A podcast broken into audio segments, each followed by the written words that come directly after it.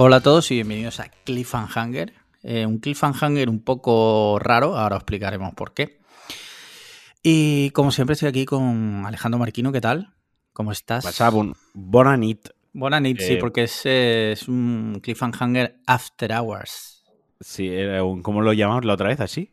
Eh, sí, no me acuerdo. ¿O tú te acuerdas del, del cine cuando era las doce y pico, que era la sesión golfa? La sesión golfa, correcto. Lo Sí. podríamos bautizar así. Cliffhanger es sesión golfa. Sí. Eh, el caso es que es- he dicho que es un cliffhanger especial, entre comillas, porque ayer estuvimos grabando lo que nos dejó la aplicación que utilizamos, Sí. porque, o sea, se paró sin exagerar siete veces y al final pues no se ha podido salvar nada de lo que ya había y, en fin, vamos a grabar de nuevo, pero no vamos a leer las preguntas de nuestros mecenas, de- Mm. os pedimos disculpas. Ya, pero es- pedimos disculpas, pero es que eh, leerlas otra vez y volver a contestarlas sin el aliciente de la espontaneidad Sí, con la que solemos contestar y volver Queda- a contestar lo mismo que ayer va a quedar forzado. muy falso, muy falso, muy- eh, o sea, más falso de lo que suele quedar habitualmente. Exacto, sí, sí. El rollo La isla de las tentaciones o algo así, ¿no? Que está sí, todo sí. Eh, de rollo los anuncios, no, las promos que les obligan a hacer a los concursantes de anteriores eh, ediciones antes de, de la Isla de las Tentaciones. Sí, sí, sí. Bueno, antes de nada, eh, ¿qué tal la semana? La semana, bien. La semana en líneas generales, bien. Ayer, pues un poco triste porque esto Ah. hoy lo estamos grabando miércoles. Sí, De normal grabamos martes. Ayer empezamos Sí. a grabar pre-semifinal Italia-España. con el hype Y hoy estamos grabando eh, post post. Italia-España, España eliminada. Entonces, sí, la semana iba bien hasta el partido de ayer. Ahora hablaremos de eso un poco más sin ser nosotros grandes, sin ser Maldini ninguno de los dos. Los Manu Carreños. Sí, sí, y, y Kiko. sí, sí. Sí. Eh, sí, putada, putada, la verdad, pero bueno. Pues mira, mi semana bien, quitando que, bueno, lo de ayer que se jodió la grabación y tal. Y luego Sí. mm, anoche cuando me acosté, tío, estábamos ya acostados en la cama y Paloma se levantó a hacer pis y de repente empieza a chillar. Y yo, ¿qué pasa? Algo he Eh, leído en Twitter. Sí, una cucaracha gigantesca y yo, no, No, por favor, no, en la no, bañera. no. Sí, Además, el tema de las cucarachas es como. el- Las cucarachas es como el gas. Es el enemigo invisible. sí, eh, porque tú puedes limpiar a fondo, puedes poner gotas, puedes poner Ah. spray, puedes hasta pagar una fumigación, que Sí. venga un fumigador. Puedes tapar todas las salidas, todo lo que tú quieras. Que si una cucaracha quiere aparecer en tu cocina o en tu cuarto de baño a la una de la mañana, sí, lo va a hacer. sí, O sea, nada las detiene. Sí, qué asco, qué asco, la verdad. Yo no lo soporto. Y encima hizo un calor. Bueno, mm, no te puedes imaginar el calor que hizo anoche. No, no quise poner el aire tampoco porque, en fin, tú sabes, la puta factura de la luz. Sí, bueno, sí. bueno, bueno, un puto desastre. Pero bueno, ¿qué vamos a hacerle? Pues, mira, si te parece, empezamos a hablar. Hay muchas cosas. Mira, Empezamos a hablar rapide- rapidito del Sí. partido de ayer, de España. Venga, sí, sí, perfecto. Perfecto. ¿Qué tal lo viste Ah, tú? A ver, yo vi que España en nivel de fútbol como Sí. tal hizo su mejor partido. Yo fui el primero que yo aquí, yo no daba un duro por la selección española. Antes de empezar el torneo, yo dije que no pasaba de, de fase de grupos. Lo cierto es que pasó de fase de grupos, pero ahora en retrospectiva, sí que es verdad que el, contra Croacia se ganó en la prórroga, Sí. en, contra Suiza se ganó los penaltis y ayer fuimos a penaltis. Es decir, que de haber llegado a la final, España hubiese llegado a la final de una manera un poco descafeinada o un poco floja, que es llegar a una final en las tres eliminatorias Sí. previas, en próloga o en penaltis. Quiero decir, no Ujú. ganan. ah, Sí, no, ganando con ganar, ganar, en un partido. ganar, ganar, ha ganado un partido en toda la Eurocopa. Estamos hablando que ayer hubo un 70% de posesión Sí, y para que nos hagamos una idea, Italia hizo 287 pases, España hizo 805 pases. qué barbaridad. O sea, que sí, que lo de pasar el balón está muy bien, que lo de crear juego en el centro del campo para todo está muy bien, pero hay que chutar, hay que meter goles. Y es lo que le falta a España es que no tenía no tenía goles como Sí, tal, o sea, no sí. tiene gol.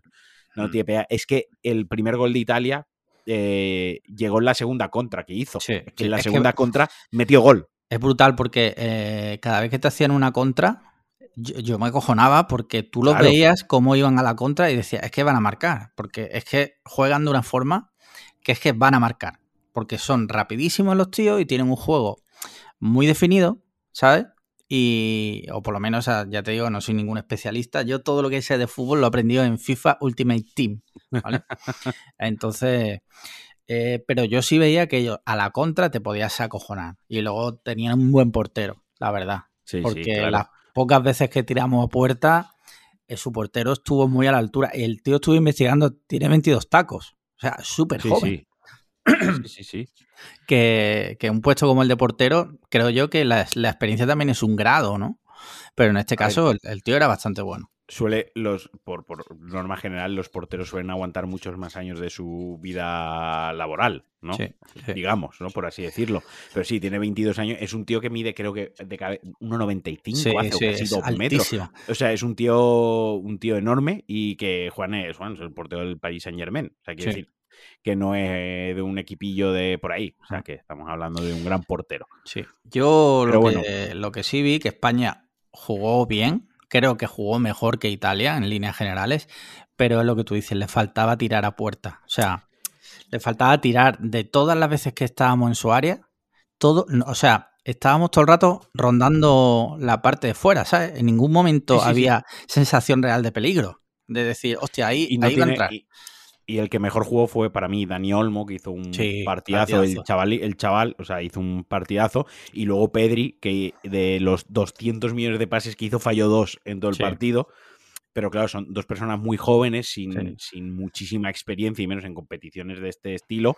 Y que ningún jugador realmente, chut- o sea, chutar, chutar, lo que es un chutador a portería, eh, no tiene. O sea, ahora Mm. estaba viendo yo el, el Dinamarca-Inglaterra antes de empezar a, a grabar y he visto el gol que ha metido Damsgaard, Michael, Michael Damsgaard, que fue a la Sampdoria.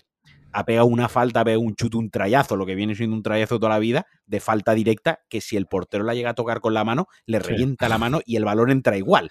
O sea, es que si, literal, rollo Oliver y Bingi, Sí. la mano para adentro y hubiese sido golazo, porque chutaba de puta y el tío ha chutado dos veces más a portería y es que se le han puesto de corbata al portero Sí. de Inglaterra y eso España no tiene a nadie que chute. Y No. es que, joder, yo lo estaba viendo y yo, es que sacas a Villa, a Fernando Torres o a Huiza ahora mismo, ayer lo hubiese sacado, incluso esos tres tíos ya mm, quemadísimos, eh, te meten uno o dos goles, porque, porque tenían gol, ¿no? Porque, porque los habían sí. buscado y tenía ese olfato y, y España le falta eso.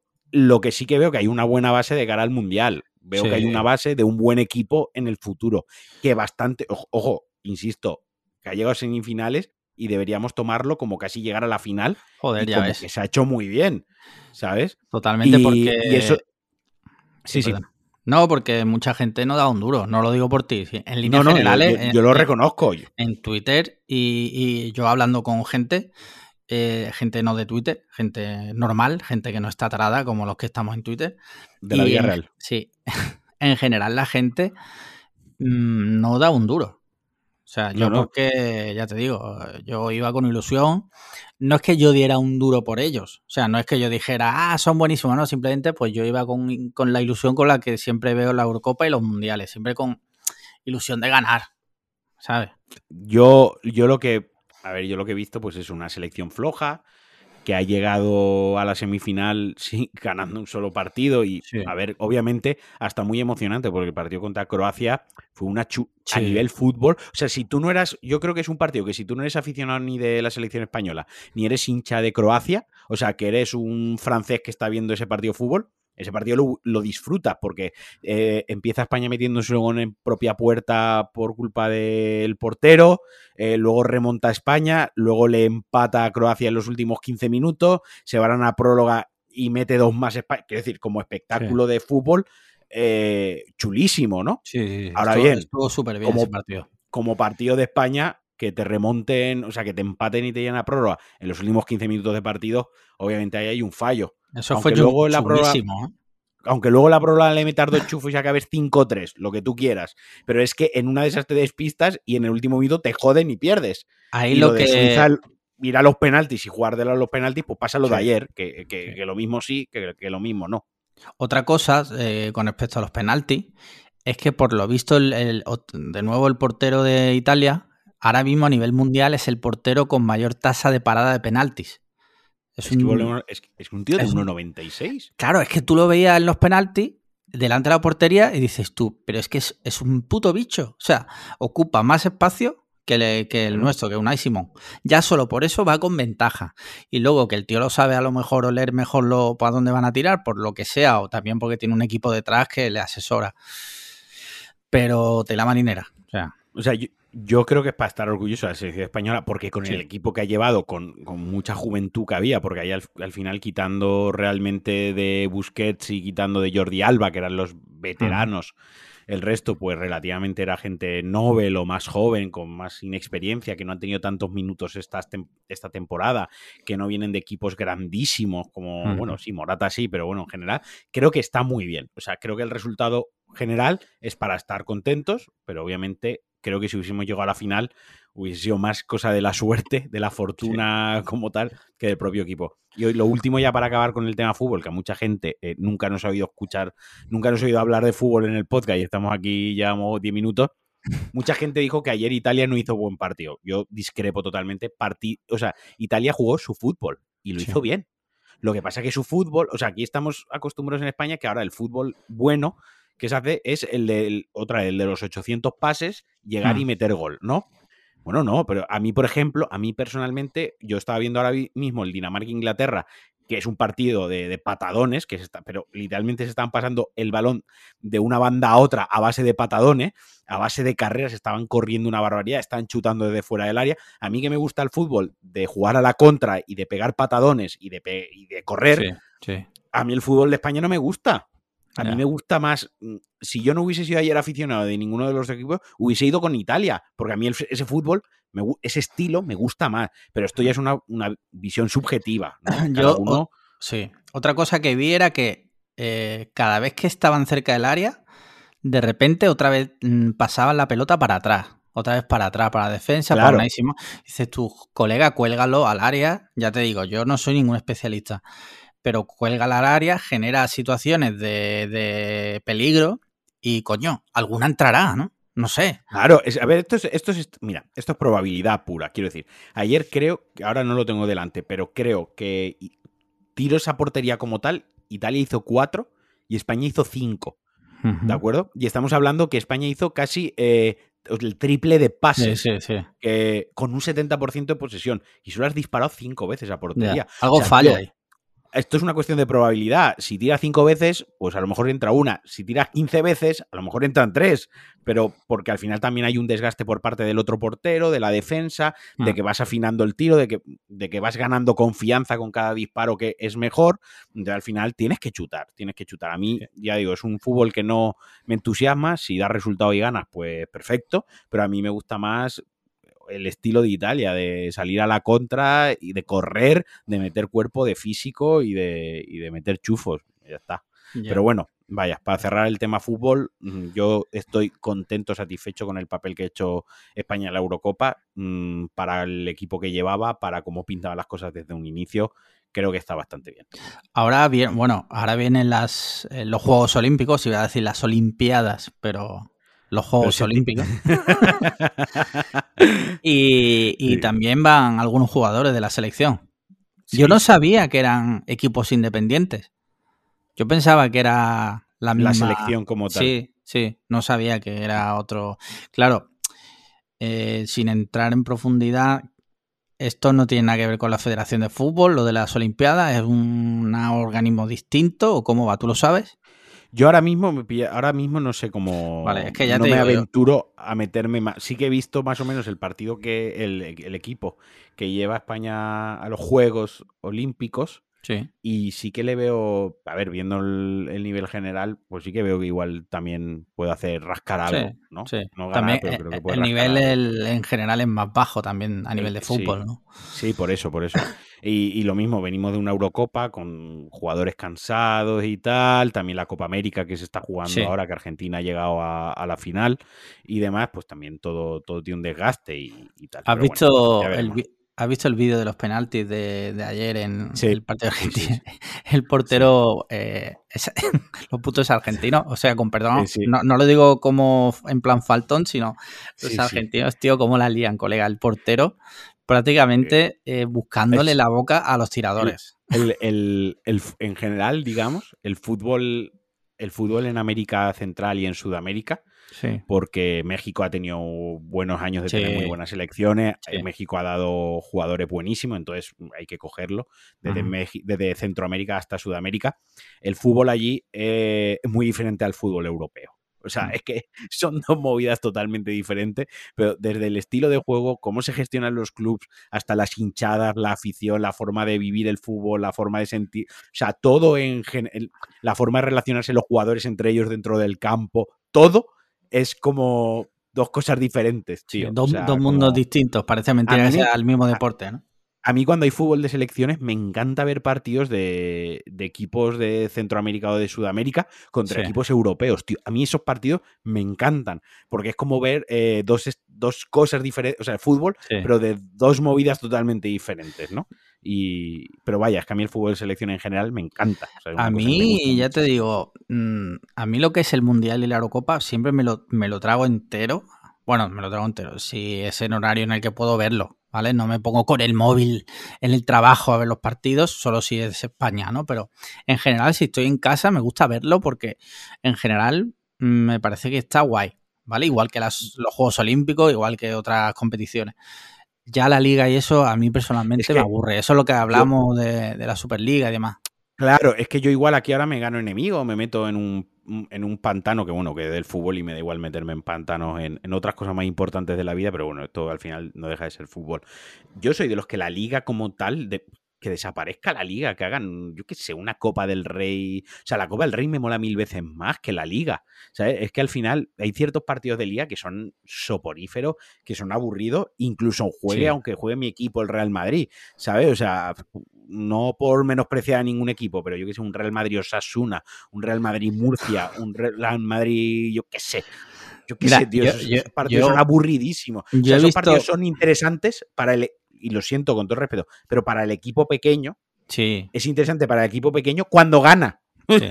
o sea, es cuando gana, es cuando a ellos les parece interesante, pero por, por lo demás, la liga, a mí me gustan competiciones donde se elimine. Sí, es que es mucho más divertido, mucho más entretenido. eh, gente a la que no le gusta el fútbol se engancha porque, joder, hay, hay un premio entre hay un premio entre comillas que es eh, si pierde eh, el equipo que pierde se va a tomar por culo y el que gana sigue para adelante. Eh, mi suegro, por ejemplo, se traga absolutamente todos los partidos, o sea, todos es todos los partidos. Entonces, yo cuando vamos a Granada en invierno y demás, que estamos ahí con el con el brasero y tal, yo muchas veces pues me quedo ahí sentado toda la tarde La, Y yo- la tarde yo- de salón, la tarde de salón. y muchas veces digo, yo no sé cómo este hombre puede estar pendiente de, de este partido que no puede ser más Yo- aburrido. Yo no sé si lo. Yo sé que te lo he contado en Sí. persona, pero yo no sé si lo he contado en el podcast. Pero si no lo cuento ahora, cuando mi, mi abuelo, mi abuelo que ha fallecido ya, eh, vivía. eh, en mi. en- yo pues, he pasado largas sendas temporadas en casa de, de mis abuelos, ¿no? Eh, y a él llegaba, yo tengo el recuerdo que él llegaba a las 5 o las 3 del mediodía de trabajar el viernes y por aquella época ya teníamos canal satélite digital, teníamos la parabólica y cogía todo el fútbol, pagaba el paquete este que por aquel entonces lo que había. Y yo recuerdo que ya enganchaba el fútbol, tío, y no lo soltaban todo el fin de semana. Pero es que hasta los campeonatos de chavales de Sí. 13, 14 años de verano los sábados por la mañana, lo veíamos. O sea, veíamos segunda, segunda B, veíamos la liga, o sea, todo el fútbol. O sea, mientras que no se solapase con algún partido del Valencia o del Madrid, eh, que eran los dos partidos que se veían sí o sí, el Valencia y el Madrid.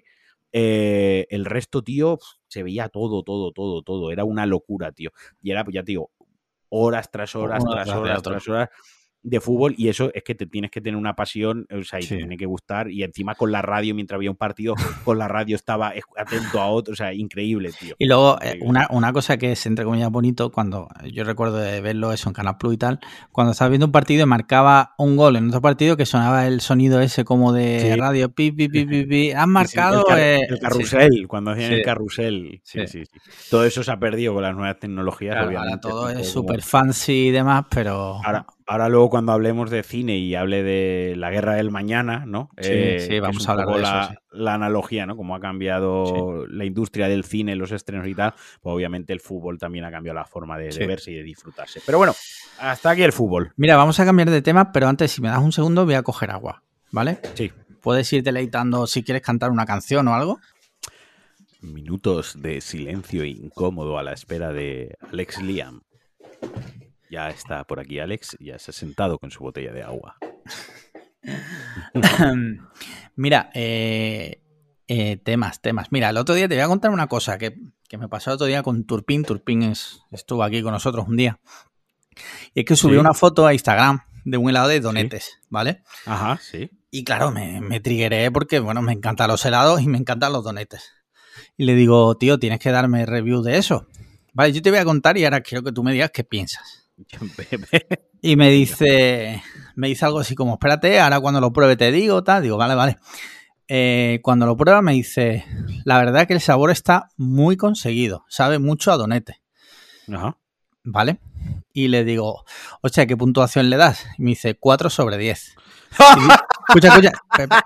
Y le digo, claro, le, le digo, ¿pero qué pasa? ¿Que no te gustan los donetes? Y me dice, no, sí, me encantan. Y digo, entonces no entiendo nada. Sa- sabe a donete. Te encantan los donetes.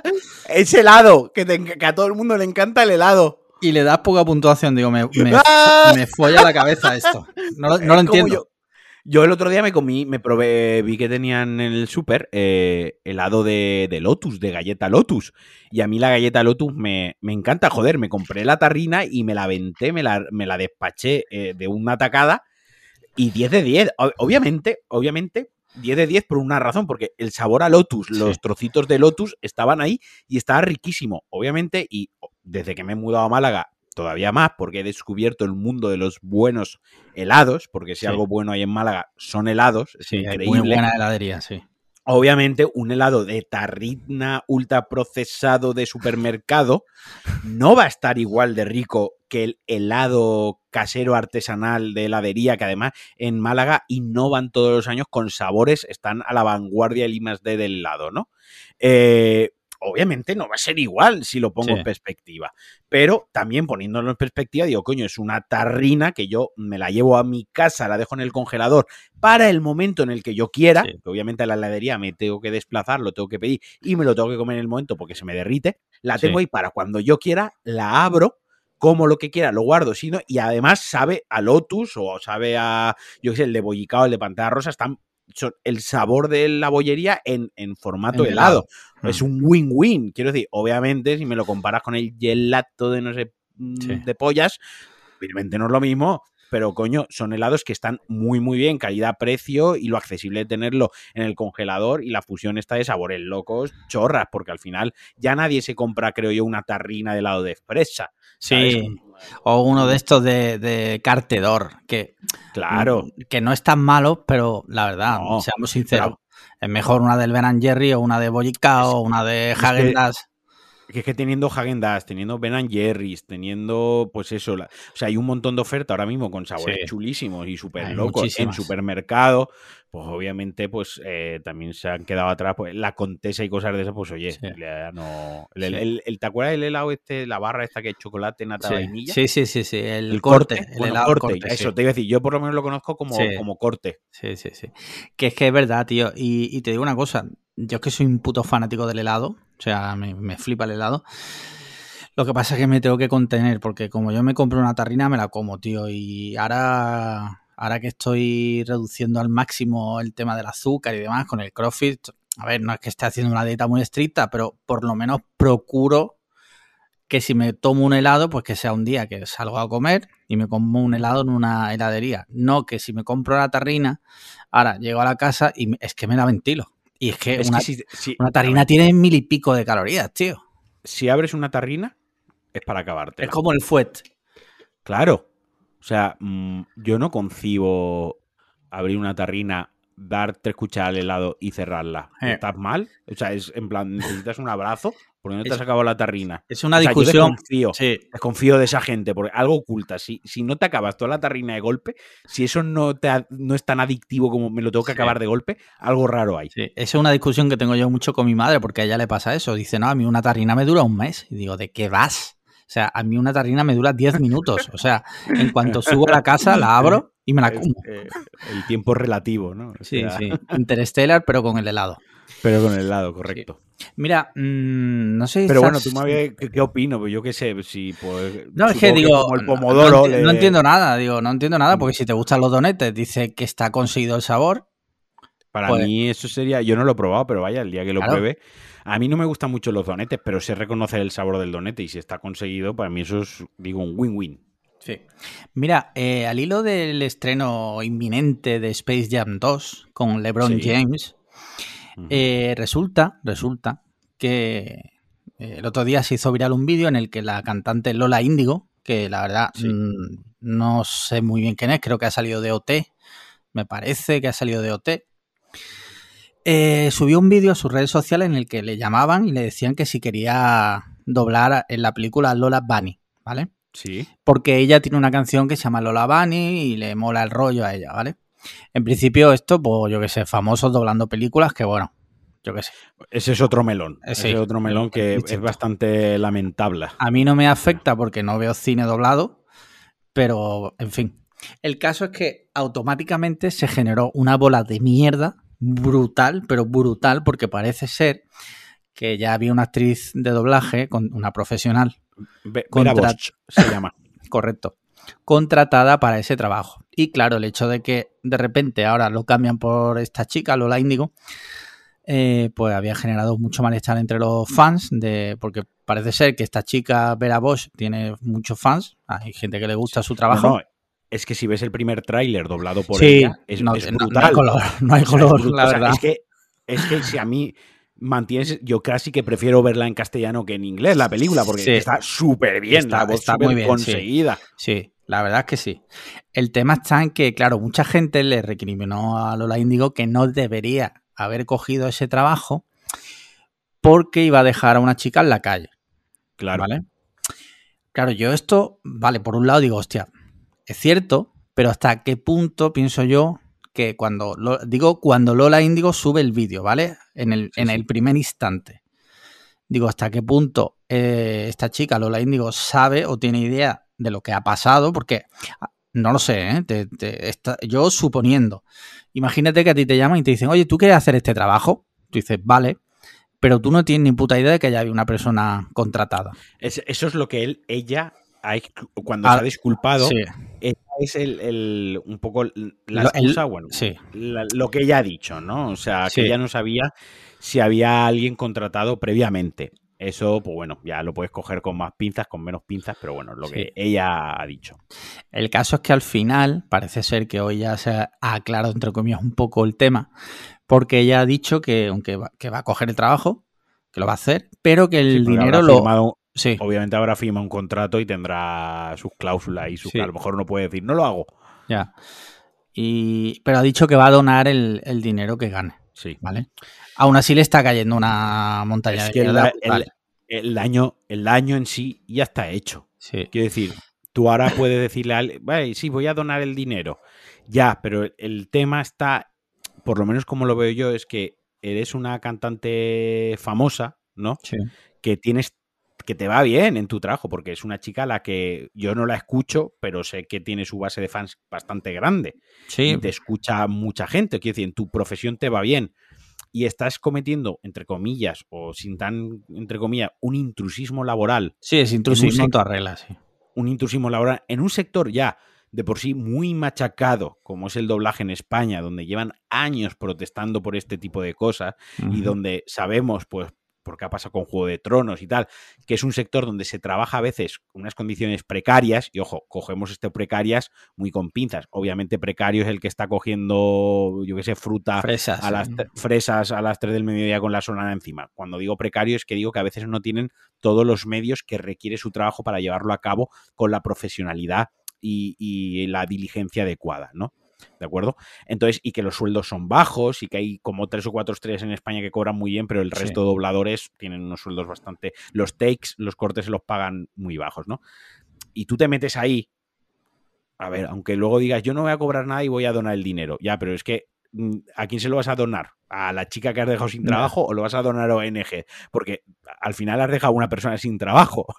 Sí. Quiero decir que a lo mejor a Vera Boch, a la chica esta, aunque sea una un- más o menos bien posicionada, a lo mejor necesitaba el trabajo. También tendrá que pagar su alquiler, digo yo. Y, y ya luego el tema de la decisión, pero obviamente por otra parte yo también la entiendo a, a Lola Índigo, que es decir, te viene el representante, esto se habrá hecho por medio del representante, oye, que te ofrecen Space Jam, que va a ser un taquillazo, porque Sí. Space Jam va a ser un taquillazo que la van a ver desde críos pequeños hasta mm, gente como nosotros, por nostalgia. Va a Sí. ser tremendo pepino, tremendo taquillazo. Ah, pues obviamente el representante le diga, cógelo porque es una muy buena oportunidad, porque tal. Quiero decir que hay dos puntos de vista. Yo estoy más del lado de la de Vera, de la chica que se ha quedado sin trabajo, pero puedo entender también el otro punto de vista. La, la otra parte de la cara de la moneda también la entiendo. Sí. Yo lo que sí me ha parecido, por ejemplo, muy bien es que la actriz esta Vera Bosch ha sido muy elegante muy profesional. sí. y ha sabido, o sea, eh, hay una expresión que es dar una aguantada sin mano. O sea, ha sabido estar en su sitio, no Ha, he ha capeado que- bien el, sí. el asunto. ha estado muy elegante porque a lo mejor otra persona en una situación similar lo que hace es el- en plan de decir la hija puta esta me, me ha quitado La- el trabajo, ¿no? En primera instancia, en primera instancia la felicitó cuando la arrebató entre comillas el trabajo. Ahora públicamente en Twitter también ha dicho que acepta las disculpas y que él había disculpado previamente y que le honra que haya ido a disculparse. O sea, creo que ha sido muy inteligente y ha Sí. sabido no buscarse una enemiga o unos enemigos, que es la base de fans de, de esta cantante, de esta chica, que le podía pues repercutir negativamente en el futuro, es lo que tú dices, ¿no? Ha tenido Yo- mucha mano izquierda. Lo que sí me gustaría hacer desde aquí un comunicado. Si algún famoso nos escucha y le ofrecen doblar una peli, por favor, no lo hagas. No lo Por hagas favor, porque, pen- pensad en Doraemon y Sí. Mario Vaquerizo. hostia, eh, mira, yo recuerdo la de Escuela del Rock. Lo de Dani, eso era es- es- un... hasta, hasta él ha reconocido, hasta Dani Martín ha reconocido que aquello fue un error. O sea, Sí, sí. eh, le ha faltado hacer una campaña en plan destruid por favor todos los DVDs porque él mismo Sí. lo ha reconocido que aquello fue una mierda. Es que, Sí, es que porque- son dos películas distintas. La ves doblada, Es que- la ves en, en, en Bose y no tiene nada que ver.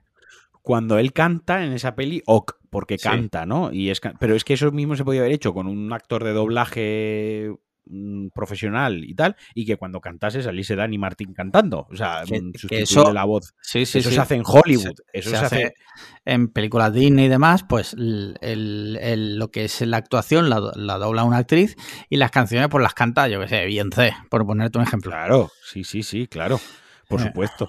Eh, Y eso se hace, quiero decir que es una Sí. cosa habitual y se podía, en la escuela de rock se podía, se Sí. podía haber hecho. Durísimas declaraciones, la verdad que lo de Escuela del Rock fue chunguísimo y también te digo que le honra a Dani Martín años después reconocer que aquello fue un error y fue una mierda. Y- y- igual se dio cuenta en el momento, pero por Sí. temas de marketing y de Claro. contratos y tal, no podía decirlo, pero años ha pasado ya como 15 años después, de, ah, que yo fue una mierda. Sí. ¿ya qué van a hacer? Sí, ya la peli ya. ya se ha vendido todo lo que se tenía que vender. Sí, total, total. En fin. Eh, De, de todas formas, a mí me gustaría a nuestros oyentes decir que si- estoy seguro que muchos mm, veis cine doblado y no quiero menospreciar el doblaje español, que, que hay que reconocer que hay muy buenos profesionales, pero atreveros mm, poco a poco a ver cine en versión original. Probad poquito a poco, porque muchas veces, bueno, yo es que veo todo en Bose, ¿vale? Y no lo hago por... Lo mío fue, lo mío empezó por necesidad. No sé si lo he llegado a contar aquí alguna vez. Pero bueno, yo empecé a ver eh, cine en versión original eh, por necesidad y luego ya pues me acostumbré y, y, y yo os recomiendo que de vez en cuando os pongáis algo y probéis. que a lo mejor os gusta y descubrís que, que entendéis más de lo que a lo mejor os creéis. ¿Sabes? Que mucha gente dice, no, tío, porque no lo entiendo. Prueba.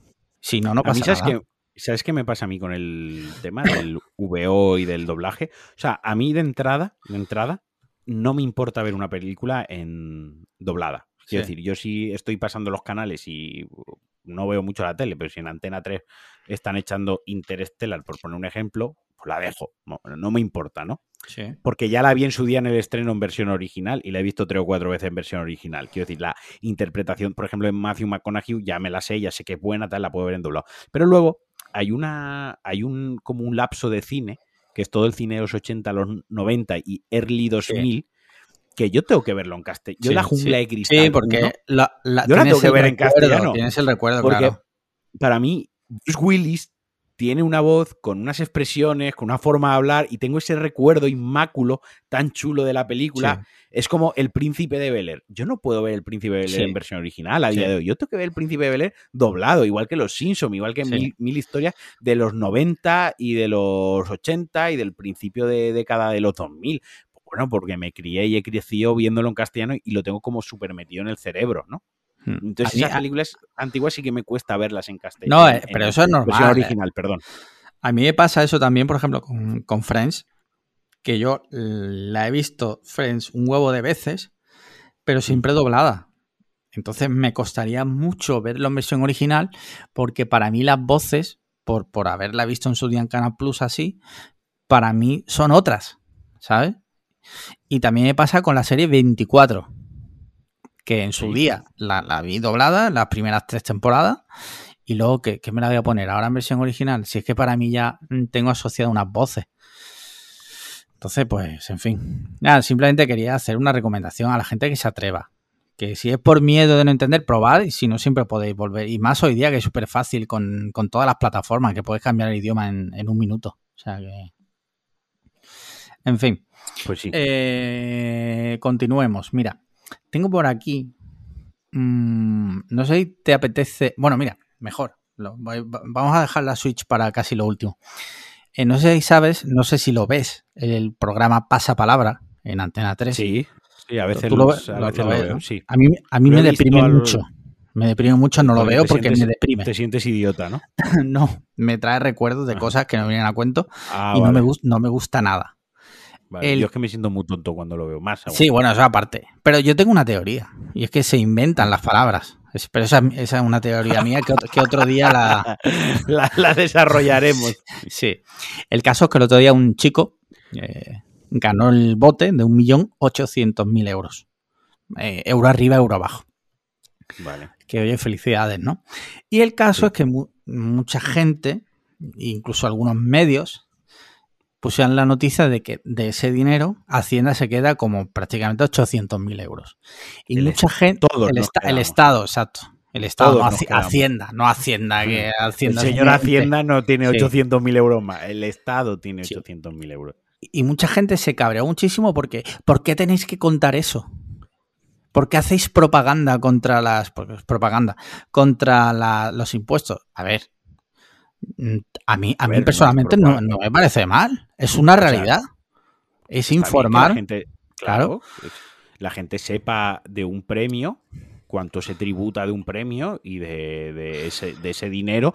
O sea, ojalá más transparencia fiscal en general. ¿sabes? Claro, es que Porque eso- luego, luego la gente se da sorpresas, mucha gente normal de a pie, cuando en situaciones variopintas, de que es que encima ahora de lo que tengo que pagar, eh, tengo que pagar no sé cuánto de impuestos. Joder, ya, pues más información. Claro, o sea, quiero decir, para que veas también que no todo lo que es todo lo que hay en la televisión es reluciente tampoco, ni todos los premios, etc, etc. Pues sí, se lleva un buen pellizco Hacienda, claro. Pues hubo Pero- muchas críticas, tío, y me sorprendió porque digo, no sé, las noticias que estoy leyendo en ningún caso eran rollo de hay que ver que Hacienda, no, simplemente del premio que se lleva Hacienda es- Pepi- Pepito Pérez, 800.000 euros son para Hacienda. Pues bueno, para Hacienda, para el Estado español, Sí, sí, de- sí. recaudatorio. Pues ya está. ¿Qué pasa? no ¿Que ¿Es mentira? ¿Es mentira acaso? No, y si no se hace con. Y si no lleva un ánimo político, o sea, no se utiliza como un arma política. Claro, como de, es que propaganda mira cómo a favor premios- o en contra. Sí, simplemente es informa. Datos. Esto es una data. Sí. Esto es una data. Qué buena data has dado. O sea, Sí, sí. es un dato que tú puedes ir y buscarlo en la página de la EAT, probablemente. Si, si buceas media hora en la EAT, los BOE, tal, busca la ley tributaria, seguramente esté. O sea, claro, claro. pues para Eso los premios, el ahí. especta- bla, bla, bla, bla, tanto, ta, por tanta. Eso está ahí. Lo único que ha hecho pues la publicación es que se ha cogido ese dato, ha hecho el cálculo y ha dicho, pam, esto es lo que se queda Hacienda, para que lo sepáis. Porque una cosa que sí es cierta es que los premios de pasapalabra, cuando alguien se lleva el bote, es históricamente con el programa siempre es una cosa que llama mucho la atención. Sí, Porque sí. para llevarte el bote de pasapalabra tienes que estar, o sea, tienes que meterle muchas ganas. Y Sí. tanto es así que suelen hacer spoilers del propio Sí. programa. Suelen decir la semana que sí. mañana se llevan el bote para que la gente lo vea, ¿no? Sí. Para, en plan, hoy se llevan el bote, vamos a verlo, porque la gracia es que se lleven el bote en ese programa. Sí. Entonces, claro, es una cosa que, muchi- que está muy integrado culturalmente, por, por, por lo menos en España, lo de el bote de pasapalabra. Sí. Y, y claro, pues una cosa que todo el mundo sabe, incluso quien no ha visto el pro- programa, que la semana pasada un chico se llevó el Sí. bote de pasapalabra. Pues yo veo normal que, que expliquen o que se explique un poco por encima de cuánto se lleva Hacienda. Es como cuando hay un fichaje de fútbol y dicen, no, la ficha de tal jugador van a ser 5 millones libres de impuestos. Sí, sí, sí. Eso se dice. O sea, Sí. se dice claramente que ese chico va a cobrar 5 millones de euros al año y que los impuestos los va a pagar el club, Claro, ¿sabes? claro. Y ahí no hay problema. Pues esto es lo mismo, es Mm. simplemente tener un poco de, de información, de una- pues eso, buena data. me has dado. Datos. sí. Ok. Y ahora te hago, te hago una pregunta. ¿Tú crees que tú, en un día bueno tuyo, podrías superar el rosco? No acierto ni tres seguidas.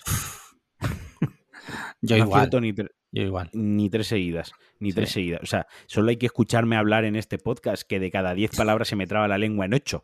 O sea, o sea, yo, yo me jacto, me jacto de, de- de saber castellano, saber lengua y más o menos, pero escrito. Todo Sí. escrito. En el momento que me toca hablar, parezco subnormal. O sea, eso es, eso es, Es que, un- es que eso es un claro, hecho. una cosa que pasa además en pasapalabra, que además de tener los conocimientos, necesitas también velocidad mental para decirlo rápido y bien, porque como lo digas mal no vale. Esa es otra, porque tú puedes saberlo Sí, claro. y, y- y decirlo mal y ya no vale, y ya te lo dan por fallo. Sí, Claro, de todas formas, otra cosa es, eh, porque al hilo de la pregunta que nos mandó Adrián, que nos comentó un poco, Sí. no la hemos leído, pero bueno, comentó la pregunta que si pensábamos que compensaba la fama que ha ganado ese chico versus el dinero que se le queda, que es aproximadamente 900.000 euros, un millón aproximadamente, ¿no? sí. Que si era mucho premio. Entonces yo quería ahí hacer eh, como un par de, un par de comentarios. ¿no? apreciaciones, sí. apreciar. Lo primero que esa fama es muy efímera. O sea, Sí. esa, persona, la semana que viene nadie se acuerda de su cara. O sea, si en su pueblo, que es lo que él decía, no, en su entorno saben que ha ganado un millón de euros, tal, no sé, bueno. Pero ya te digo que eso es efímero. Quiero decir, eso es como al que le toca la lotería en el pueblo y todo el puto pueblo sabe que a ese, a, a Mengano le ha tocado, o a. Fulanita le han tocado la lotería. Quiero decir, eso se sabe como fama, esa persona no es famosa. Yo ni siquiera sé su nombre ni, ni sé su apellido. No quiere decir que yo, si lo sé yo, es que sea famoso y si no, no. Yo no soy aquí el medidor de famosos, pero sí, Sí. que es cierto que yo no me sé. tú- A bote pronto tú te sabes el nombre y la cara No. del chaval. La cara sí, porque vale. la he visto en, en las noticias, pero no sé ni cómo Pero se igual, llama. pero- pero, Y si la semana que viene se me va a retrato- olvidar. Un, un retrato robot no lo haces del chico. no. Eso por un lado. Luego, Sí. por otro lado, el tema del dinero. Que dicen, bueno, es que no es tanto dinero. Espera, un segundo. Lo que no está contando la gente es que ese chico, si ha estado 230 programas, por poner un ejemplo, cada programa cobra, ¿eh? Sí. O sea, aparte del bote, él se Tiene ha como llevado, un sueldo, ¿no? tiene un sueldo por estar ahí. Por supuesto, porque esa gente al final se deja el trabajo. O sea, ese es su- si hay gente que ha estado un año en el programa Sí. para llevarse el bote. Es tu trabajo. O sea, directamente es tu putísimo trabajo. Entonces, durante todo ese tiempo también ha ganado dinero, que no sé cuánto le pagan exactamente por programa, pero vaya, que si hay gente que se deja el trabajo para intentar ganar el bote porque Sí, sí, está dando bien, es porque mal tampoco te, mal no te tienen que pagar Sí. por, por programa. ¿Vale? Entonces, es el premio más todo lo que ha ganado de participar en el programa durante todas las ediciones, que ahí ya es un buen pellizco. Y cuando se dice la fama le compensa un millón de euros, ob- obviamente, teniendo en cuenta lo efímera que es la fama y teniendo en cuenta lo que es un millón de euros, yo creo que sí que te compensa Sí, sí, sí. totalmente. Vaya. Sí, sí. Yo, mira, eh, un programa que en su día me llamó mucho la atención y estuve a punto de hacer por ir. No sé si recordarás uno que era Cifras y Letras. Sí, claro. Sí, ese me gustaba mucho, sobre todo porque a mí se me daba muy bien en su momento, a- antes de tener el cerebro totalmente frito por, por culpa de Internet, se me daba muy bien el tema del, del- del cálculo. O sea, yo era un poco cerebrito de las mates. Y se me daba Nos lo creeremos. Sí. te, te creeremos. Lo vamos a dejar ahí. No, no mentiría. O sea, porque ya digo que a día de hoy es, te- no, no puedo sumar 2 más 2 y la calculadora. Pero en su momento se me daba bien. Pero nunca, nunca fui. Y nunca he participado en ningún concurso. No como tú. Bueno, tú en un concurso no. Tú en un, pro- no. en un programa. Programa, Pero ganaste algo. Lo pasaste bien. ahí. Lo pasaste Lo bien. pasé bien, lo pasé bien. Sí. Luego me salió la renta a pagar porque eh, como tuve dos pagadores simultáneos, Vaya rollo, tío. me, sa- me salió a pagar 400 pavos ese año la renta. Hostia, no me O sea, jodas. sí, sí, sí, sí, sí. Puto sí, Carlos Sobera. Puto Carlos Sobera, correcto. O sea, ese contrato que firmas allí para que te den 100 pavos, que es lo que me dieron, Ya está te salió caro, ¿eh? Te salió súper caro. Sí, ¿eh? sí, me salió bastante caro, sí. Se compensa por la experiencia general y lo bien que me lo pasé, pero, pero Sí, sí. sí, sí, sí. Eh, mira, mm, eh, no sé si sabes, no sé si estás al día, que hay un proyecto de ley que el gobierno quiere lle- llevar a cabo. Bueno, quiere plantearla y me imagino que tendrán que votarla, que eso no es así como así. En el que el Estado, eh, hablo del Estado, en caso de aprobarse, podría declarar situación de crisis y en caso de eso podría mm, requisar el dinero de los ciudadanos sin pasar por un juez ni por el Congreso. Eh, puede requisarte tu vehículo, puede requisarte mm, tus instalaciones en caso de ser una fábrica, eh, puede incluso coger y obligarte a hacer un trabajo. O sea, imagínate que te dicen, pues usted tiene que ir obligatoriamente a hacer esta cosa. La- eso es de lo que parte la guerra del mañana. Ese, Sí, el argumento. un poco, no sé si eh, la has visto así. tú. Sí, la he ¿Tú la visto, has sí, la he visto? Sí, sí, ahora, es ahora un poco- hablaremos de eso. Es Sí, un poco te- la guerra del acordé, mañana, ¿eh? Me Es acordé, me acordé. Nos- nosotros la estábamos viendo y dijimos, hostia, coño, si esto es, es esto. A mí, a mí esta, esta ley me recordó también una peli de la que hablé aquí en su día, que ya ni me acuerdo cómo se llamaba, era una película británica antigua de la BBC en el que hay un holocausto nuclear y pasa una desgracia brutal y hay una escena que se ve como el gobierno te obliga a meter en tu casa a gente. En plan, No, es que mira, Y tú dices, no, es que no quiero, no, es que da igual que usted no quiera, es que si usted no mete a estas personas en su casa, le matamos directamente. Yo qué sé, tío, A mí- yo esto lo veo peliagudo. A mí me parece, y ya te digo, sin saber al final lo que se va a proponer en el Congreso y lo que, la ley que se va a presentar, el anteproyecto de ley y cómo se va a negociar y tal, así a bote pronto, dejado caer el balón al toque, me parece atroz. A mí me, Me parece, parece- peliagudo. ¿Cuánto Me parece menos? atroz. Quiero decir, si el Estado tiene que requisar algo en, en estado de crisis, alarma, whatever, lo que lo quieras llamar, que se lo requisa a las grandes empresas, a las grandes fortunas. ¿Vale? Ese es mi- ese es mi- Ahora aquí habrá gente ya que, que discierna de mi punto de vista y que, y que no esté de acuerdo conmigo, ¿no? Ok, lo respeto. Pero a lo que sea el ciudadano de a pie, en última instancia, no. O sea, no. Quiero decir, porque esto mm, da miedo. A mí me da miedo, personalmente. Porque igual mañana, mm, insisto, sin ver lo que se propone y, y la forma que tendría, pero piensa que ahora. Ha pasado con los médicos, ¿eh? Cuando ha pasado el estado de alarma con el tema del coronavirus. Cogían un, un médico de, de Almería y le decían, te tienes que ir a La Coruña. Y te Sí. jodías si te tenías que ir. Es como un segundo, espera, un segundo. Ojo, ¿sabes? Que, que yo tengo mi familia aquí, yo tengo mi vida, yo tengo mi plaza aquí, eh, un respeto. O sea, Ujú. parémonos, ¿no? Y esto es así, a lo mejor mañana te cogen a ti y te dicen, no, es que te tienes que ir a Alcalá de Henares porque ha habido, yo qué sé, pues, X movida y A, tienes a- que ir a- fabricar mascarillas. A fabricar mascarillas o a sacar de barro de Sí. un arroyo porque, pa- porque patatas, yo qué coño sé. Y te toca irte a mí, y, y tú tienes tu vida, tú tienes tu trabajo, tienes- ¿no? para, para eso, por ejemplo, está la UME, para eso, ¿no? Para eso sí. tenemos, para- por ejemplo, a día de hoy el ejército principalmente está para, cumplir esas funciones. Y El hecho, ejército español como tal no está para invadir Portugal o para invadir Francia. O sea, los hecho, ejércitos se- de los... no están para, para invadir. A día de hoy no tienen la función que tenía el ejército hace 1500 años, que era conquistar, invadir y proteger tu territorio.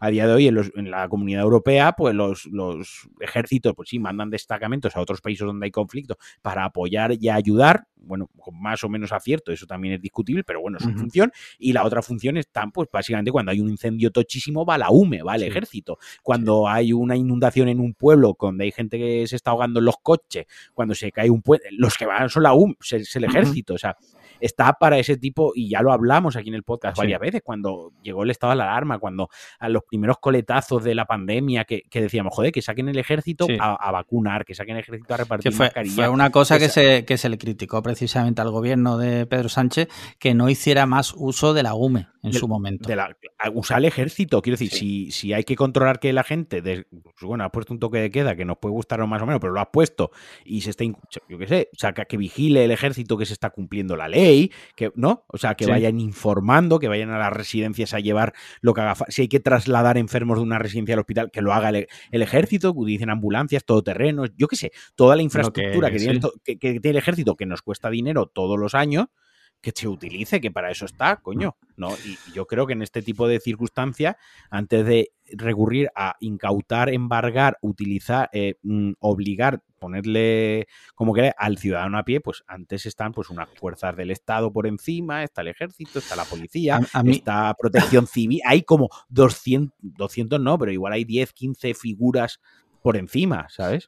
yo lo que me da miedo. Lo que veo más peleagudo de esto ya no es porque lo proponga el gobierno de, del PSOE, eso es lo de menos, porque si se aprueba, esto va a ser muy jugoso para cualquiera que esté en el gobierno, seamos sinceros. Da igual que, sea el PSOE, del PP o de lo que sea. Una vez que esté ya aprobado, eso ya se queda ahí para siempre. Es que, claro, es que eso está aprobado ahora y ahora tú puedes decir no, porque él, vale, pero es que dentro de es dentro 20 no sabes quién va a estar en el poder. No sabes si va a ser Santiago Bascal, ¿sabes? Y, y que, y eh, otra cosa, que es una situación de crisis, porque el otro argumento en contra de esto, que lo he estado leyendo hoy precisamente, informándome un poco del tema, es que el Estado a día de hoy ya tiene mecanismos para todas estas cosas que se pretenden hacer, ya tiene mecanismos más o menos para hacer cosas muy parecidas. De hecho, se ha visto con el estado de alarma, que tus libertades individuales se pueden ver mermadas en caso de una situación excepcional.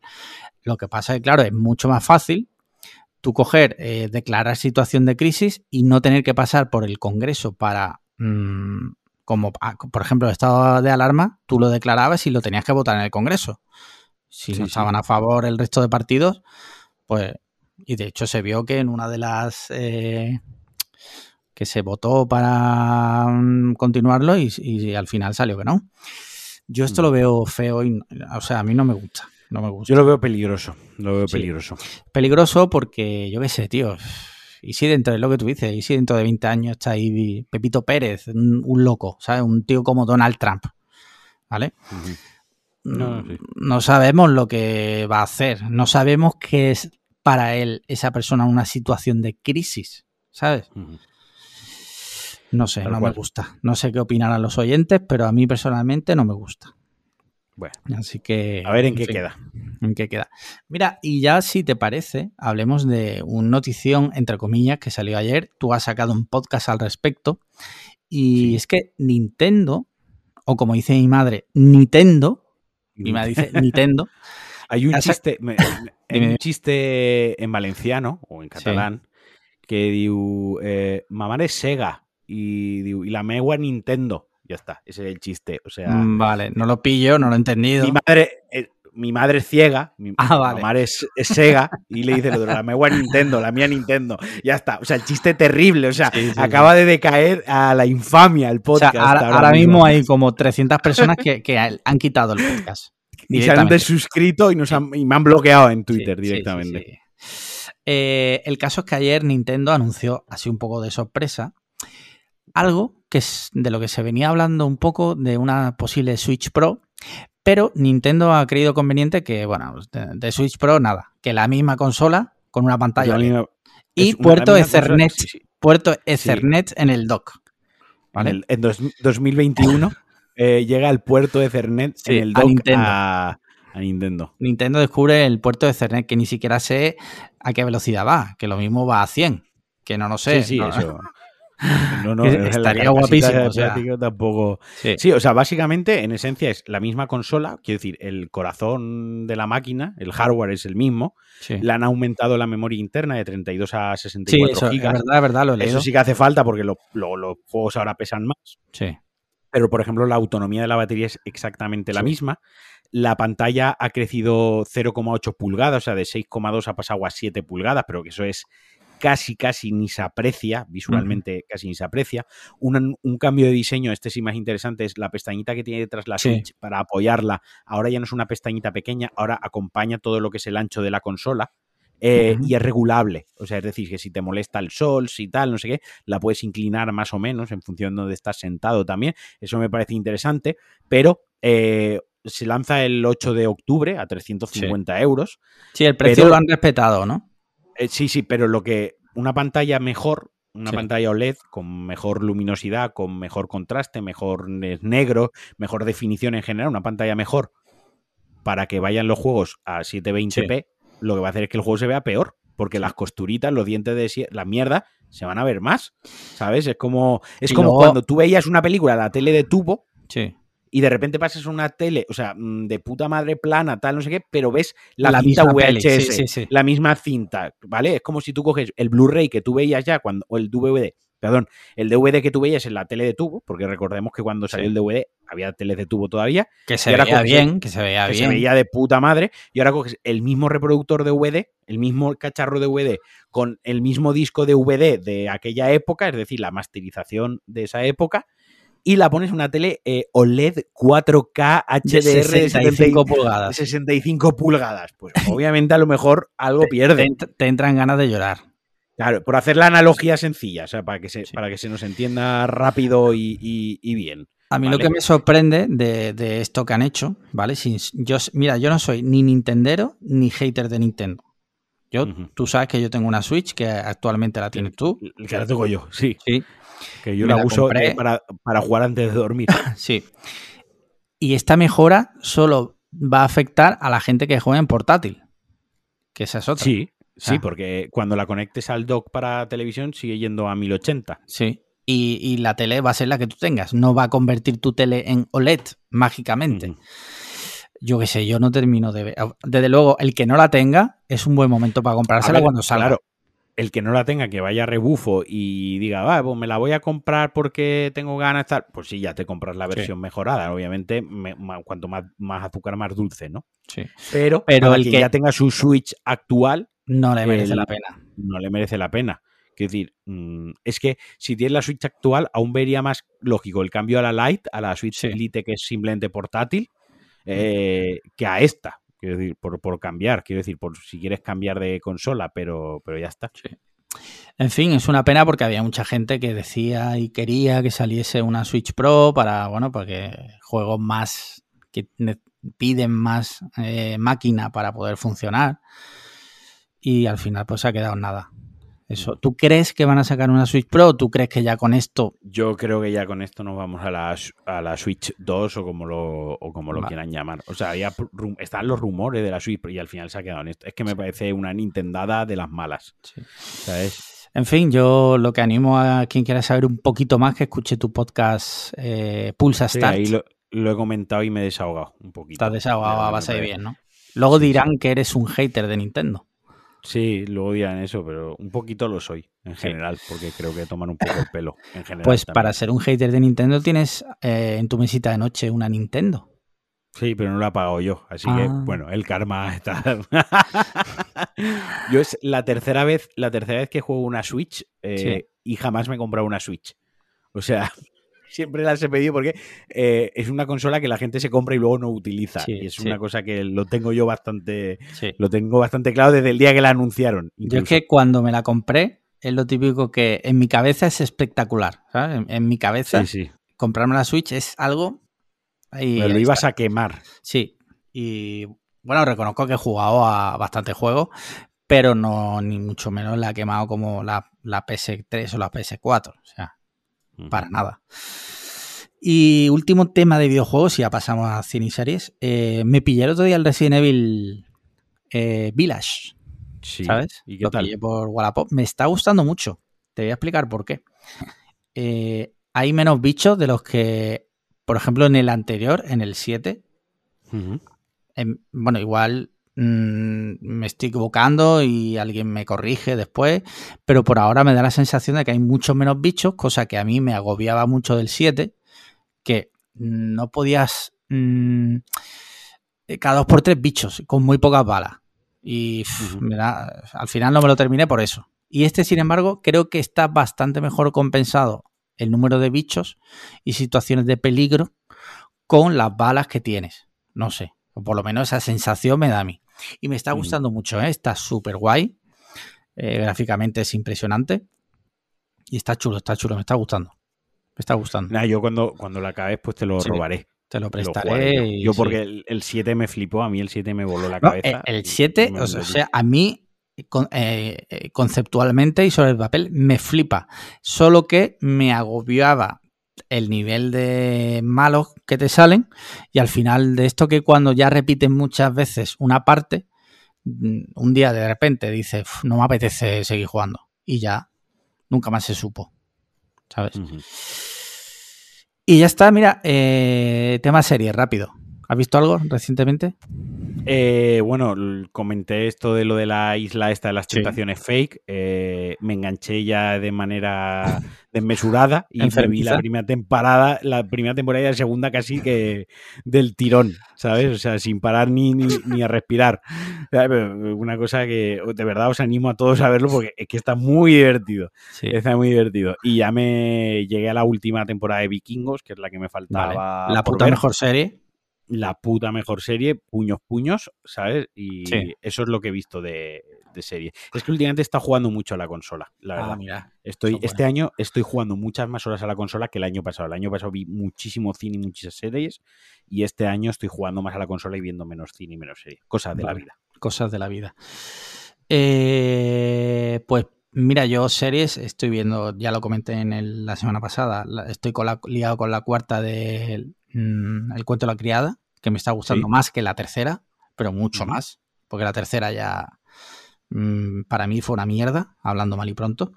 Terminé de ver Ciclos en, en Netflix, perdón, en Apple TV Plus. Muy buena temporada, muy buena segunda temporada, muy bonita esa serie, te la recomiendo encarecidamente. Bueno, a ti no, a ti no, a nuestros oyentes. A ti creo que no te va a gustar. Creo. ¿Por? Por, por conocerte de las cosas Ah, que vale. te suelen gustar, creo que no Porque te no es va de dibujos.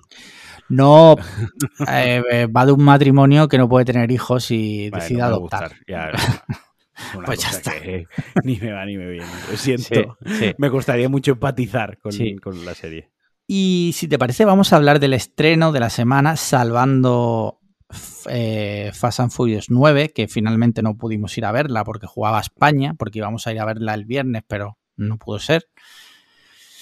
Eh, el estreno de la semana pasada, que fue la guerra del. ¿Cómo la han llamado? La guerra del futuro, del mañana. La guerra del mañana. De La guerra del Tomorrow mañana. War, la guerra del mañana. que la tenéis en Amazon Prime Video, gratis. Bueno, gratis, incluida en la suscripción. La suscripción, correcto. Y es la última película de Chris Pratt, recordemos, eh, protagonista de Guardianes de la Galaxia y Jurassic World, y también Correcto. Y Parks and... Parks and Recreation, Y también perteneciente a una iglesia que considera que a los gays hay que curarlos. Eso, Sí. dat- dato. Dat- otra da- buena data. Sí, Mi buena rey. data. Ya hay cada uno. Eh, y la película, pues, eh, va de que de repente. Bueno, el director es el de. Director de la Guerra del Mañana, es el director de la Lego Película. Y de Batman, la Lego Película también. O sea, O para, para ponernos en, en- en contexto, ¿no? O sea, estamos hablando de una película de la Paramount Sí. eh, con un presupuesto de 200, yo pensaba que eran 180, no son 200 millones de dólares. O sea, estamos hablando de una Una superproducción. blockbuster, Sí. una superproducción clásica al uso Sí. que no se ha estrenado en salas, que directamente se ha estrenado en Amazon, Amazon pilló los derechos porque, bueno, supongo que también por el tema del coronavirus, pues la pudieron vender a muy mal precio y Amazon aprovechó la tesitura y la estrenó directamente la semana pasada en todo el mundo a la vez. Sí. Y la película narra la historia de, eh, vivimos en el año 2022, vida normal y corriente, imagínate, como nosotros aquí ahora, y de repente, en mitad de la final del Mundial, en el que está jugando Brasil contra Francia, de repente aparecen una serie de soldados americanos, ¿vale? Pues son norteamericanos, en mitad del Mundial de Qatar, ¿vale? Eh, Brasil, Francia, tienen que aparecer unos putos americanos. A decir que vienen del futuro y que necesitan enviar gente del presente al futuro porque hay unos alienígenas que se están cargando a la humanidad. Como saben que ellos nunca estarían en la final jugándola, eh, tienen que aparecer en la final. Claro, tienen por, eh, joder, ¿no? los americanos son como los, son como los madrileños en España. Si no son los protagonistas, se aburren. Se aburren. Sí. Y bueno, pues ese es el punto de partida. O sea, eh, empiezan a reclutar gente para mandarla al futuro y luchar contra este ataque alienígena que pretende destruir a todos los seres humanos. Vale, ya no contamos más cosas. Ya no contamos más. A ver, ¿Qué te pareció? Eh, a mí la película me pareció regular. O sea, un 6 sobre 10. ¿De acuerdo? O sea, como película. Creo que es una película que tiene un primer, o sea, un primer acto, un premio y segundo acto muy buenos. Pero creo que tiene un final o sea, un tercio final, un último acto, como lo creía, terrible. O sea, la película al final se desinfla. un bajón tremendo. Pero pega un bajón que parece una caricatura incluso de sí misma. O sea, parece como una. Como que está acabada sin. Me dio la sensación de que la película estaba o acabada sin ganas, o acabada sin ideas, o acabada a correprisa, pero algo no me encajaba con la producción que yo había estado viendo, porque la película dura 100, 130 Dos horas y veinte casi. ¿eh? Dos horas y veinte. O sea, lo que yo había estado viendo durante una hora y cuarenta minutos aproximadamente, no me concordaba con lo que yo estaba viendo en los últimos 40 minutos. Era como, o han cambiado el director, la producción, todo, el equipo técnico, porque está, parecen dos productos totalmente diferentes.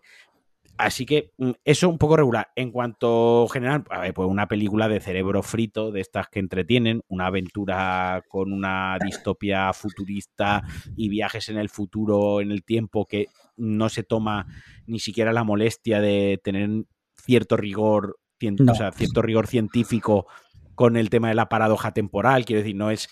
Eh, Interstellar aborda el, los viajes en el tiempo de una manera, ¿no? Tenet de otra, Regreso al futuro de otra, eh, Avengers Endgame lo aborda de otra manera y da elabora mucho el tema del viaje en el tiempo, ¿no? Porque la película va sobre viajar en el tiempo. Pero esta parece una película que se llama La Guerra del Mañana y que literalmente va de viajes en el tiempo. No se toman mucho tiempo en darle mm, una estructura a los viajes en el tiempo. Es un McGuffin mal, porque exacto. o sea, la excusa de los viajes en el tiempo, pero no te explican absolutamente nada. Y el hecho de... Exacto, no te lo explican porque es como mucho texto. Te dicen, no sabemos por qué, se han abierto dos portales y, ya está. Tú ves Regreso al futuro y cuando tiene ese toque, ese toque oscuro de incesto, ¿no? De él con la madre y tal. Coño, por lo menos la película se para a explicarte de que si pasa eso, él no existiría, ¿no? Porque tal, no sé. Endgame, que hace bromas con Regreso al Futuro y con alguna película más de viajes en el tiempo, se para a explicarte muy bien en varias veces. Tenet es una explicación constante de las leyes de la... Y son películas donde hay un trabajo científico de divulgación detrás y de información intentando, para claro, intentando darle una coherencia en algo que todavía el, el, ser humano no ha conseguido descifrar, ¿no? Sí. Pero aquí no. aquí eh, la película tiene virtudes como visualmente es espectacular, los efectos especiales son una pasada. Yo la estaba viendo y digo, joder, qué pena no haber visto una pantalla de cine, ¿no? En plan, con un sonido envolvente. Lo puedes ver en, la pantalla de la Switch. En la pantalla de Switch, si me la acerco mucho y me pongo una caja de cartón alrededor, es como estar en el cine. Eh, lo, igual se me derriten las córneas y tengo un problema, pero en el momento es igual. O sea, el espectáculo audiovisual de superproducción palomitera está ahí. Los efectos especiales están guapísimos. Eh, los, los alienígenas, no sé si te diste cuenta, pero están animados de una manera como que van. Eh, la película es 24 a 24 frames, ¿no? 24 fotogramas por segundo. Pero mm, las bestias, los alienígenas, están como animados como a menos frames por segundo. Eh, lo que les da un toque más grotesco y que da más miedo. ¿No? Porque hace como, da la sensación como que el movimiento es más imprevisible, como que no es natural el movimiento, como que no es de la Tierra, no se está moviendo como todo lo que se mueve en la Tierra, como lo que estamos acostumbrados a ver. Eso, eso me gusta, pero en sí la película es muy floja. Mira, a mí eh, la película es es la típica película que dices tú, tiene todos los elementos para estar guapa, pero no lo está. O sea, al No, final no aburre, eh, no termina de cuajar, no te explican nada, o sea, te dejan todo muy en el aire.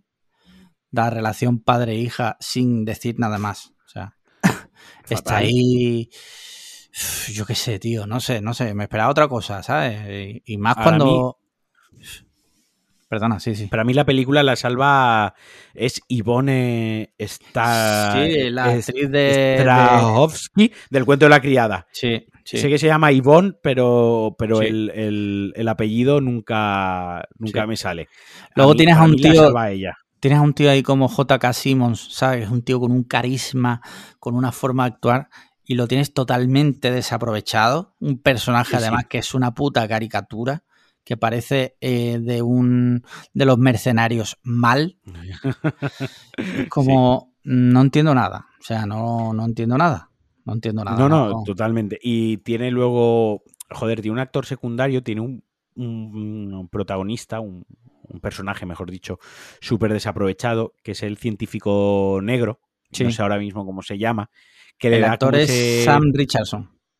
Ese, no me salía, que le da ese toque de gag humor que necesitan Sí. estas películas para que funcionen, que está súper desaprovechado. O sea, está Sí, totalmente. aprovechadísimo. De, de hecho, hay un momento que él y el otro actor más enfocado a la acción desaparecen de la película durante 40 minutos, que no se sabe muy bien qué ha pasado con ellos, y de repente vuelven a aparecer en la película con un Deus Ex Máquina que te tienes que creer porque sí, para que la película Sí. funcione, que es como qué pena, ¿no? Si este personaje es súper está es divertido, es hilarante, le da ese puntito cómico, tiene buenas líneas de diálogo, tal, y se lo, se lo fulminan de esta manera, lo fusilan de esta manera, no sé. Y luego todo se resuelve gracias a que, sin contar spoilers, ¿no? Gracias a que un niño es un puto friki. Sí, sin, dar, sí. sin dar más detalles, ¿no? Sí. Pero el mundo se salva gracias a que, qué casualidad que hay un niño que es un puto friki. Sí, sí, sí, tal cual, tal cual. Pues, pues vale. Tal cual, sí. Sí, O sea- es una, ya digo, es una película que hay que verla con el cerebro apagado. O sea, Sí. hay que verla Es una película de domingo por la tarde y. de domingo por la tarde o de viernes por la noche con una Sí. hamburguesa en plan estoy hasta la polla de la vida y va, voy a ver a Chris Pratt porque me cae bien y me hace gracia cómo actúa y sus pelis pues son esto pues eh, bicharracos de 200 millones de, de presupuesto, pero ya está. Sí, o sea, sí. no, no le pidáis más a la película. Es una pena porque ya te digo que tenía elementos para ser muy buena peli. Muy Pero top. Podría haber sido muy, muy top. top. Una peli muy top y se queda en mu, sin el top. Muy. Sí. ¿Has visto algo más de cine? Pues no, tío. No, Yo he visto un no. estreno de, de Netflix. Ah, sí, ¿cuál? Yo he visto la de Fear Street Part 1, eh, Ajá, 1994. La de Calle del Miedo, parte 1, 1994. Es una, una trilogía, que va a estrenar ahora el pasado mañana o mañana cuando escuche la gente esto, se estrena la segunda parte eh, en Netflix y luego la tercera. Y es una película de terror slasher eh, con jumpscares y, y demás con adolescentes, pero los adolescentes son protagonistas, pero el argumento no es tan adolescente, la violencia de la película no es tan adolescente y la subtrama de la peli no es tan adolescente. No me parece una película de miedo soberbia, no me parece un peliculón, pero me parece una grata sorpresa dentro del género slasher, dentro del género gore y del Sí. género de terror. Me parece una grata sorpresa porque es una película estrenada en Netflix directamente, un poco que no te la esperas, que cuando ves a los actores, cuando ves la portadita esta que hace Netflix, Sí, y ves actores jóvenes que no son demasiado conocidos, la ignoras porque te crees Sí, que es un que Stranger es una mal, mierda, sí.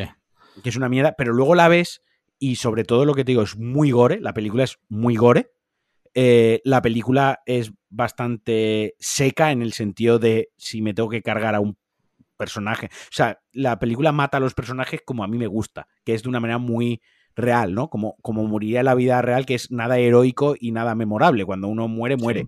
Y ya está.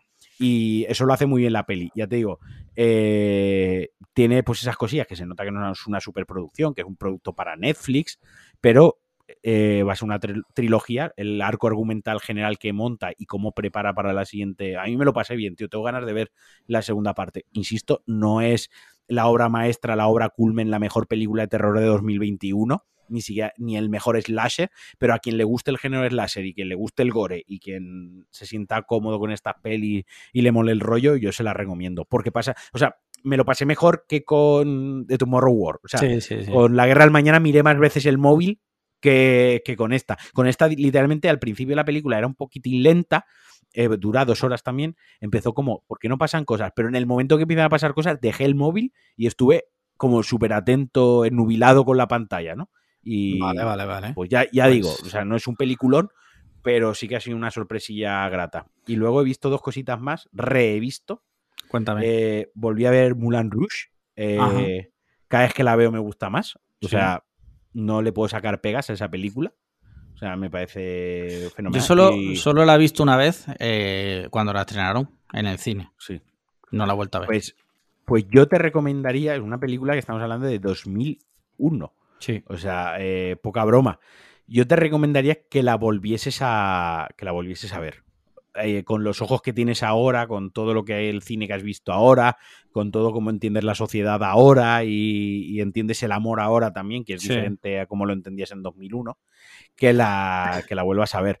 O sea, no sé, yo Ujú. te digo, a mí cada vez que la veo me gusta más. El director es el director de, de Romeo y Julieta, Sí. es el director de Australia, es el director de El Gran Gatsby.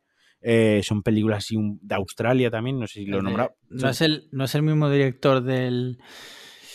Ay, ¿cómo se llama este hombre? Déjame que, que lo mire rápido en, en IMDB. Baz Luhrmann, sí, vale, sí. El que hizo también eso de Gran Gatsby. Ha hecho eso, hizo una para Netflix que se llama The Get Down, una serie sobre el origen del hip hop, si no recuerdo mal. Sí, sí. Eh, no la he visto, no la he visto. ¿La serie no la has visto? No, Ah, pues yo sí que la, esa sí que la he visto. ¿Se la Y a mí me- la, primera la primera temporada me encantó. Me la fulminé en una tarde. Además la vi eh, una semana antes de irme a Nueva York. Eh, entonces imagínate. O sea, que llegaste hiper ahí- flipado allí. A ver, Bailando, eh, bailando por la calle. bailando no, pero me pasó una cosa que es que de ver la serie empecé a hacer el gilipollas, que era a imitar el acento este de, que utilizan, ¿no? Eh, Sí. Esa forma de hablar tan característica y, y era como me van a pegar una puñalada, o sea, no, no puedo Le hacer dijiste- esto. O le sea, di- eh, espero que no le dijeras a nadie la palabra prohibida. no, no, no, no, no, De no. en- de no, no, no. N-word. Vale, de vale, N-word, no, no, no, pero bueno, vaya, eh, pero bueno, a lo que voy, eh, Mulan Rouge tiene una cosa sobre todo que me gusta mucho, que es lo bien que adapta eh, la música, o sea, es que tienes mm, eh, Queen, eh, así eh, tienes Queen, Madonna Sí. y canciones del Elton Jones, canciones de Nirvana, eh, canciones de los Beatles que a mí no me gusta, pero está, me gustan en la película y todas Tendría- están adaptadas. Tendría que volver a verla precisamente porque en 2001 mi cultura musical no es la que tengo ahora, después de Claro, eh, eso es 20 otra años. Cosa 20 Esa años. es otra cosa que a mí me ha pasado, que por ejemplo cuando estoy viendo la película y cantan Roxanne, por ejemplo, y está adaptada a, la canción se adapta a la escenografía de la película, a lo que está sucediendo, yo digo, coño, aquí hay un trabajo de adaptar la canción, una canción Sí. más moderna que la época en la que está ambientada la película, que hay una disonancia temporal ahí, está tan bien adaptada con los instrumentos, con la forma de cantarla, con la performance que se hace, que aquí esto es brutal, o sea, que hay un Sí. trabajo detrás muy bueno. Tanto es así la película que eh, en, en- cuando se estrenó, que aparte de llevarse, creo que se llevó algún, algún Oscar y demás, ese año dirigió, el director dirigió el anuncio de Chanel número 5 con Nicole Kidman, el anuncio de Navidad, que por aquel entonces los anuncios de Chanel en Navidad pues era como los anuncios de Freixenet en España, ¿no? Era Sí. o el anuncio de la lotería. Y así que, bueno, yo la vi y cada vez me, me gusta más la película. Mira, La ganó, anterior, dime. perdóname, Sí, sí. ganó dos Oscars, uno de mejor dirección artística y Sí. mejor vestuario. Y luego estuvo nominado también a mejor película, mejor los- actriz los secundaria. Globos de, Globos de Oro se llevó la mejor película comedia o musical. Y el premio BAFTA, eh, ah, no, esto estoy mirando el director. Por Romeo y Julieta se llevó un- uno también. Y mejor guion adaptado. Es que Romeo y Julieta, la de Leonardo DiCaprio, Sí. es una película hilarante, ¿vale? Es una película súper extravagante, pero si le quitas la capa de extravagancia y de locura madness que tiene, todos los diálogos de la película son la adaptación de Shakespeare de Romeo y Julieta. O sea, pero tal cual. O sea, están, es- se están hablando como, como, como se hablan en como la novela, ¿no? Y, y es algo que es una película que mucha gente tiene muchísimos detractores y en el recuerdo de la gente la tiene como una película mala, A mí, a mí me a mí me gustó en su día. eh, pero que a mí me gusta mucho la película, porque si la entiendo como una adaptación de Romeo y Julieta actual, ¿no? Como si se adaptase al teatro y tal, pero se adapta al cine con, pues eso, con Leonardo DiCaprio, con escenas de acción, con pistolas, con dos bandas mafiosas eh, Sí. de rollo latina, hay una banda latina y otra la italiana, tal, no sé qué. Joder, la película está súper bien. Sí. Obviamente no, no Estaba-. Estaba viendo la ficha de IMDB de Romeo y Julieta y de repente aparece Paul Rudd. No recuerdo, sí, no, no, me, no me acuerdo de Paul Es que yo la vi hace, yo es que ¿La la, viste hace la vi hace, la vi hace poco también, tío. La vi como hace medio, no llega hace medio año, más o menos tres meses. Me la puse también, tío. Qué guay. Me la puse también y, y ya te digo, también la disfruté mucho porque yo la vi cuando era pequeño, porque yo sí que era pequeño cuando se estrenó 13 Romeo y años. Julieta. Bueno, 13 años tenía yo. Pues yo tendría 11, tío, más Mm. o menos.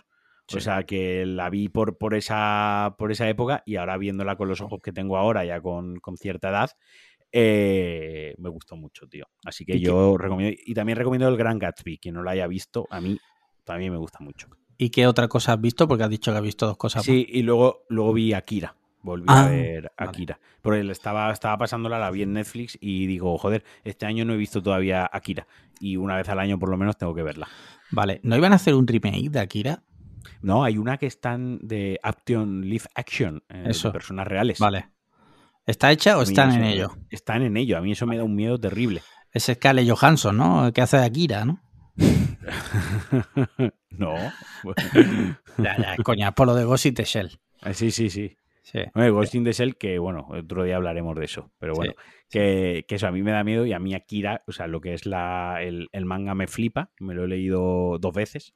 Eh, porque es muy extenso y requiere de mucho tiempo y, demás. Y la película la he visto un mogollón de veces y me parece una adaptación brutal. Y aparte que es la película de animación eh, que además fue del 86, que creo que fue el mismo año de La tumba de las luciérnagas, creo, y mi vecino Totoro. Ojo, lo estoy diciendo totalmente de cabeza, no lo estoy, lo estoy googleando, lo voy a googlear ahora. Eh, y es la película de animación, digamos, que abrió el camino a la animación japo- Japonesa, la sí. animación japonesa en Occidente. ¿no? Sí. Fue como el primer blockbuster de animación que llegaba a Europa. Eh, y de esa manera, y luego que se utilizaron muchísimas técnicas de, de animación que no se habían utilizado hasta el momento y que luego se han ido viendo en, en el resto de producciones de animación, incluso de Disney ha utilizado, ha utilizado. Mira, 1988 es mi vecino Totoro y Akira entonces es del, Del 88 también, según IMDb. del 88, exacto. Eso, me he ido de 86 mi nacimiento, 88. Yo sabía que las dos coincidieron en el mismo año, eh, pero no recordaba si era 86 u 88. Joder. Vale, vale. Madre vale. mía. Y mira, la tumba de las luciérnagas también 88. Yo sabía que fue eh, en, el, en el mismo año llegó la tumba de las luciérnagas, mi vecino Totoro y Akira, tres de las mejores películas de animación de, de todos los tiempos, que quien no las haya visto también tarda en verlas ya. Y ya si os gusta la ciencia ficción, Akira también sienta unas bases de ciencia ficción que se han visto luego en mogollón de películas. Y si, y si os flipan las motos, ¿no? También, ¿no? Si os flipan las motos, también, también la podéis ver. la BMW que ya el protagonista está muy guay. Muy bien. Icónico, ¿no? Icono pop. Sí. el- Pues con esto yo Pues creo que ya damos por finiquitado el podcast. El De- podcast sesión golfa, ¿no? Sí. Más, más íntimo. Sí, pedir de nuevo disculpas porque esta semana no ha habido preguntas. Bueno, sí las ha habido, pero no se han grabado. En fin, disculpas. Y bueno, como siempre, muchas gracias, Marquino, por acompañarme en este ratito. Y como siempre, gracias a los oyentes por estar ahí. Y esperemos que hayáis disfrutado y que lo hayáis pasado bien.